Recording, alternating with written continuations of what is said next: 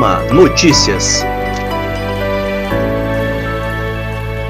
No ano de 2020, a AMA obteve duas importantes conquistas para a magistratura maranhense.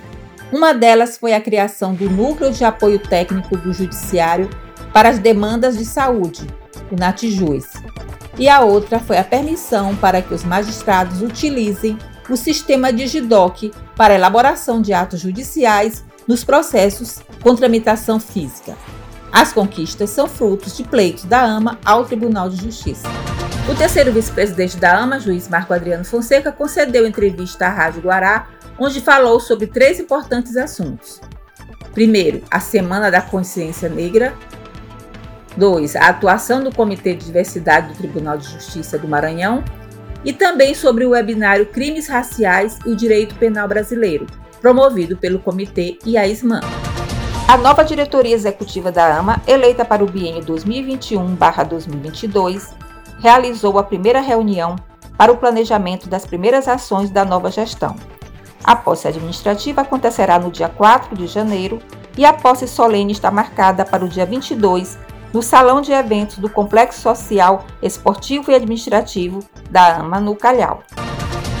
Um final de tarde em clima de congraçamento e descontração, no qual os magistrados associados tiveram a oportunidade de saborear deliciosos vinhos Grand Cru e aprender um pouco mais sobre a técnica de harmonização. Assim foi a inauguração do Espaço Harmonia da AMA, que contou com a presença de dezenas de associados. Em reunião na última sexta-feira, a diretoria executiva da AMA informou que a solenidade de entrega da medalha desembargadora Madalena Cerejo acontecerá no dia 11 de dezembro, a partir das 18 horas, na sede da AMA.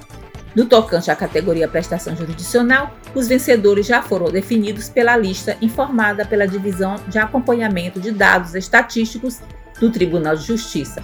E na categoria Boas Práticas, os trabalhos escritos foram enviados para a comissão julgadora. A AMA parabenizou os magistrados maranhenses que concluíram o mestrado em processo penal e garantismo, promovido pela SMAN em parceria com a Universidade de Gironda, na Catalunha, Espanha. Os participantes passaram a ter qualificação na temática processualista e garantista, com titularização acadêmica de mestre. Em suas redes sociais, a AMA prestou homenagem ao Dia da Consciência Negra, com base em pesquisa divulgada pelo Conselho Nacional de Justiça de 2018, em que apenas 18,1% dos magistrados são negros. Abre aspas. Neste Dia da Consciência Negra, aniversário de morte do líder negro Zumbi dos Palmares, queremos inspirar e incentivar os negros a buscarem seus espaços. Fecha aspas. Assim, se pronunciou a AMA. O juiz Marco Adriano Fonseca foi o personagem do quarto episódio da série produzida pela MB em homenagem ao Dia da Consciência Negra e contra o racismo. No vídeo, o terceiro vice-presidente da AMA mostra-se exemplo de quem supera as afrontas da discriminação.